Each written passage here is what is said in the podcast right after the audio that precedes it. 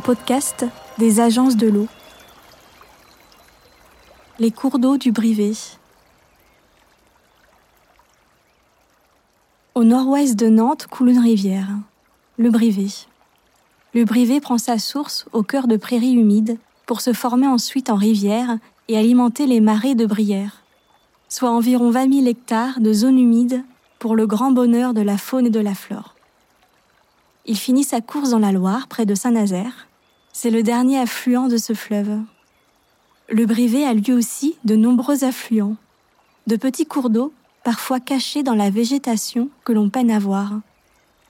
Fragiles et invisibles, ils n'ont souvent pas de nom. Ils sont pourtant essentiels pour le Brivet, la Loire et pour tous les milieux aquatiques du bassin versant. C'est l'une des missions d'Oriane Simon, technicienne de rivière au syndicat du bassin versant du Brivet, de protéger et restaurer ces cours d'eau. Elle nous emmène au bord d'un des influents du Brivet pour nous parler des travaux de renaturation qu'elle a réalisés, des insectes qui reviennent le peupler, de comment mettre en place ce type de travaux dans le respect des milieux naturels.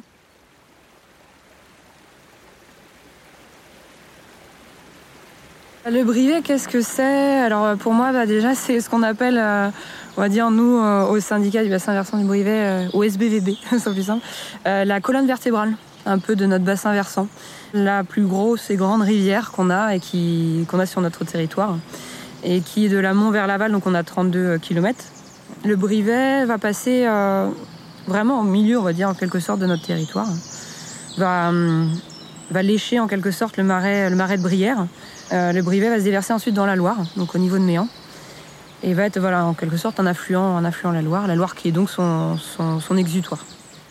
Moi, du coup, en tant que technicienne rivière, mes missions ont, justement pour but, pour objectif, de reconquérir la qualité de l'eau. Et euh, l'objectif, ça va être de, mettre en place en fait des travaux euh, dans les cours d'eau, et nous notamment dans les affluents en fait du Brivet.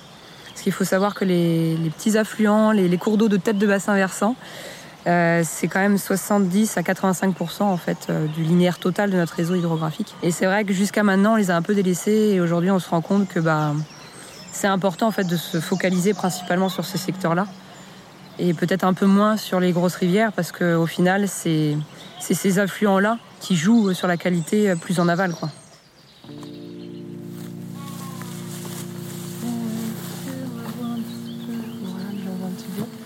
C'est chouette, tu vois, il y a la végétation aquatique. Ah, je suis contente.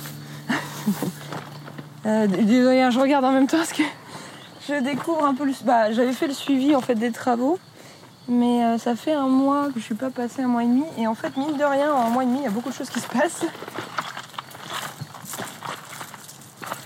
Regardez un peu le fond. En fait, moi, ce qui m'intéresse, c'est de voir si. C'est pas encore ça, mais c'est de voir en fait si le, le fond du cours d'eau, tu vois, l'objectif d'avoir fait aussi la réduction de section c'est que la vase qui s'était déposée au fond, euh, bah, c'est d'aider un peu le cours d'eau à enlever un petit peu cette vase et à retrouver son, substrat originel, donc là qui était plus du sable.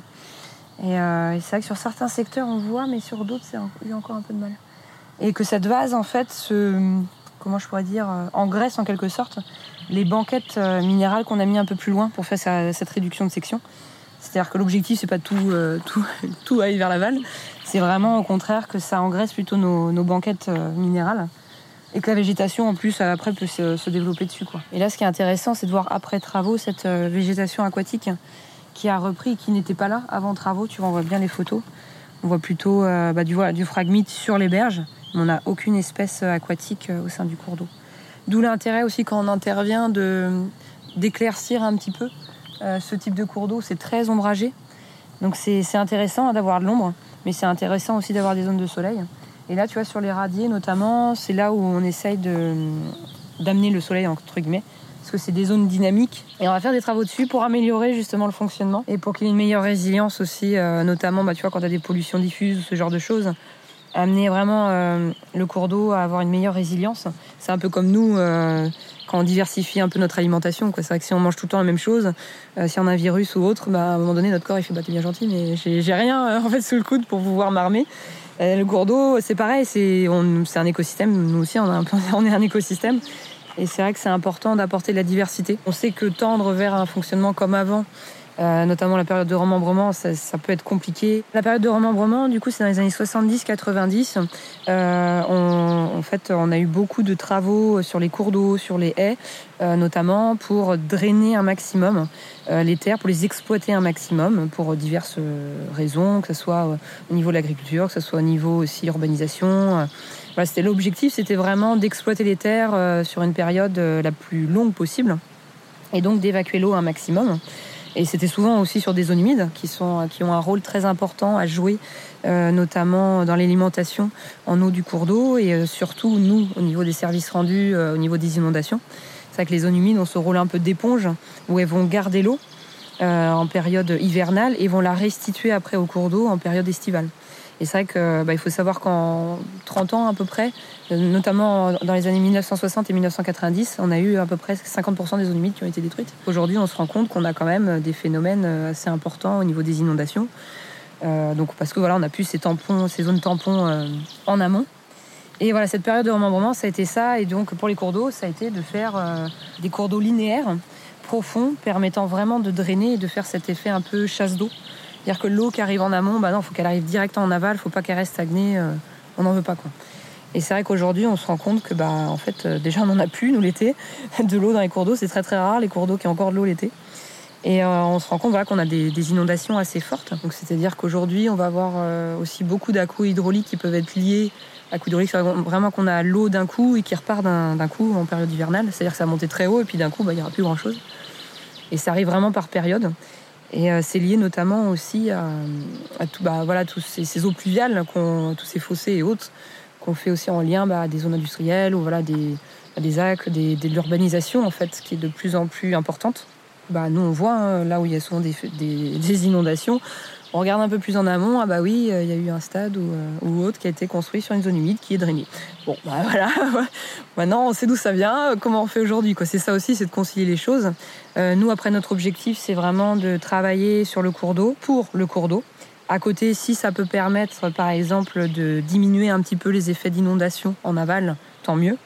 Mais l'objectif, c'est vraiment voilà, travailler pour le cours d'eau, bien entendu. Mais ça ne va pas résoudre le problème. Et il faut savoir que le problème, il vient d'ailleurs et que c'est vraiment une prise de conscience en fait qu'on doit avoir sur le, sur le territoire et pas que ici, hein, un peu partout, sur ces phénomènes euh, hydrauliques parce que c'est vrai qu'aujourd'hui on a encore de l'eau dans nos cours d'eau, mais, mais demain, ouais, c'est pas sûr que, que, ça continue. Quoi. Quand on voit comment ça, sèche, ça sèche pardon, très rapidement, c'est assez problématique quand même.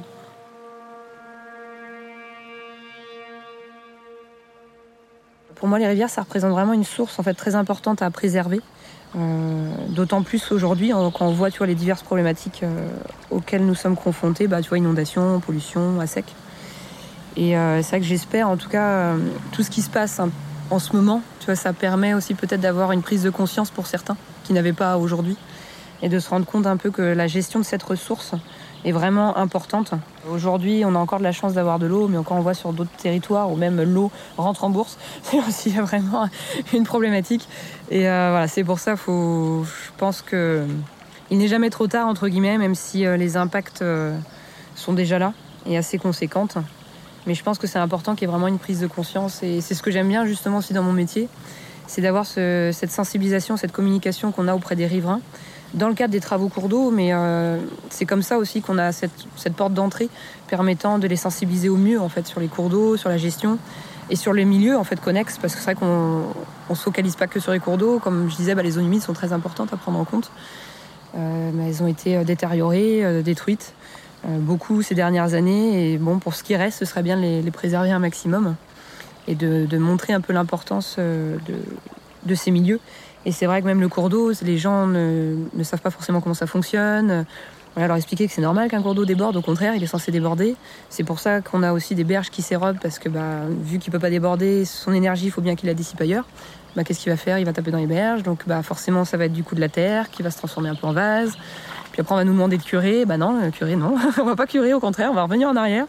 Et ça, voilà, c'est bien expliquer les choses, et je pense que c'est important d'avoir cette. Euh, cet état d'esprit de ok on fait des travaux mais à côté en fait euh, c'est pas nous les acteurs du territoire en quelque sorte quoi. nous on, fait juste un peu on met des pansements on règle pas la cause parce que en, faisant ces travaux, il y a quand même un effet. On le voit bien là sur ce cours d'eau, tu vois, on voit la végétation aquatique qui revient. Là, tu vois, en, te parlant tout à l'heure, je voyais des petits gamards, des petits insectes aquatiques qui, qui faisaient leur vie. Et euh, c'est vrai qu'on voit quand même qu'on a un effet. Mais est-ce qu'on aura un effet sur le long terme si à côté, bah, euh, on a euh, Robert, désolé pour les Robert, je prends un exemple, qui est en train de laver son pot de peinture dans le cours d'eau, tu vois, ce genre de choses, quoi. Pour moi, c'est vraiment les, missions, c'est la mission la plus importante. Et à côté, voilà, les missions travaux cours d'eau que j'adore parce que as le concret, quoi. T'as le concret, et puis tu vois, bah voilà, les résultats très rapidement. Ça, ça a été fait fin octobre 2020. Tu commences déjà à voir les résultats. On va monter un petit peu plus haut, là, tu verras aussi. On a des, petits tricoptères, mais des tricoptères, euh, des porte-bois, sinon on appelle ça familièrement, qui, euh, qui s'enroulent dans les feuilles. Et ça, c'est souvent un indicateur justement de bon, état de, l'eau.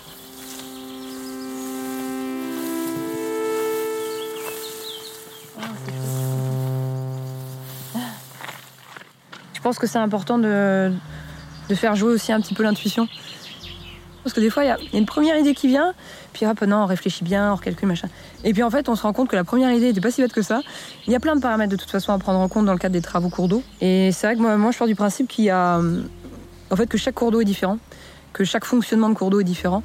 Et effectivement, il y a ce côté théorique, je pense, qui est important euh, à prendre en compte, sur lequel se baser mais il y a aussi ce qu'on a vraiment sur le territoire et lui comment il réagit. Puis c'est un bon entraînement du coup pour la vie de tous les jours, de suivre son intuition après. mais, euh, mais ouais, je pense que c'est important.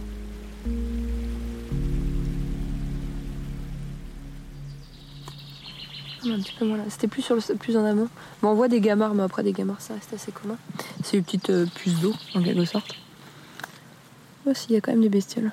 Ouais, le lien que je peux avoir, c'est c'est surtout de, pouvoir apporter en fait quelque chose à ce milieu qui a été fortement dégradé et pourtant qui nous donne beaucoup. Je sais pas comment dire, je peux rentrer dans un aspect philosophique, mais euh, c'est vrai qu'il y a énormément de services rendus en fait que nous donne ce milieu et qu'on ne se rend pas forcément compte. Tu vois, l'eau qui coule de notre robinet, bon, c'est normal. Le jour où elle coule plus, c'est là on se dit ah oui d'accord, il y a peut-être un problème. c'est ce genre de choses. Et c'est vrai que nous, en étant plus proches en fait de ce type de milieu, c'est où je me dis bah c'est chouette parce que j'arrive à garder un peu cette éthique environnementale euh, que j'ai et d'apporter quelque chose voilà, au, milieu, en tout cas le, mieux que je puisse faire. On a aussi le milieu qui, nous parle en quelque sorte. Là, mes, banquettes minérales, là, mes cailloux, euh, je les ai positionnés aussi euh, en fonction de ce que le cours d'eau faisait déjà par lui-même. Vu qu'il s'était surélargi, bah lui, en fait, par lui-même, en période de moyenne et basse eau, comme on est ici, en fait, il déposait sur certains endroits pour retrouver un gabarit en fait plus adapté pour lui. Et euh, bah, du coup, euh, je dis bon, bah cool. il me montre en fait là où je dois positionner mes cailloux. Et après, voilà, je rajoute le côté théorique où je me dis, ok, c'est tous les temps de mettre, que je dois mettre mes cailloux, etc. Et euh, c'est vraiment cet aspect-là, je pense, de, pouvoir apporter un peu ma pierre à l'édifice, entre guillemets, pour, pour améliorer le fonctionnement des cours d'eau. quoi. Ça me va bien, puis tu vois, je regarde là derrière toi, je trouve ça chouette, un petit, tu vois, justement un radier là, comme on disait tout à l'heure. Et quand tu vois ce petit écoulement, euh, je sais pas, je trouve ça chouette en fait d'avoir euh, comment pu euh, impacter de manière si positive en fait le milieu. Juste regarder, oh, c'est impressionnant. Désolée, je t'emmène dans des. Oh, ce sont les abeilles ça. Hmm. Peut-être pas trop les déranger, hein? Non mais c'était juste des cailloux là, de toute façon. venez d'écouter En Immersion, un podcast des agences de l'eau réalisé par La Souffleuse et Monkey Sound Studio. Cet épisode est disponible sur toutes les plateformes de podcast. Rendez-vous au prochain épisode pour écouter un nouveau récit d'une rivière.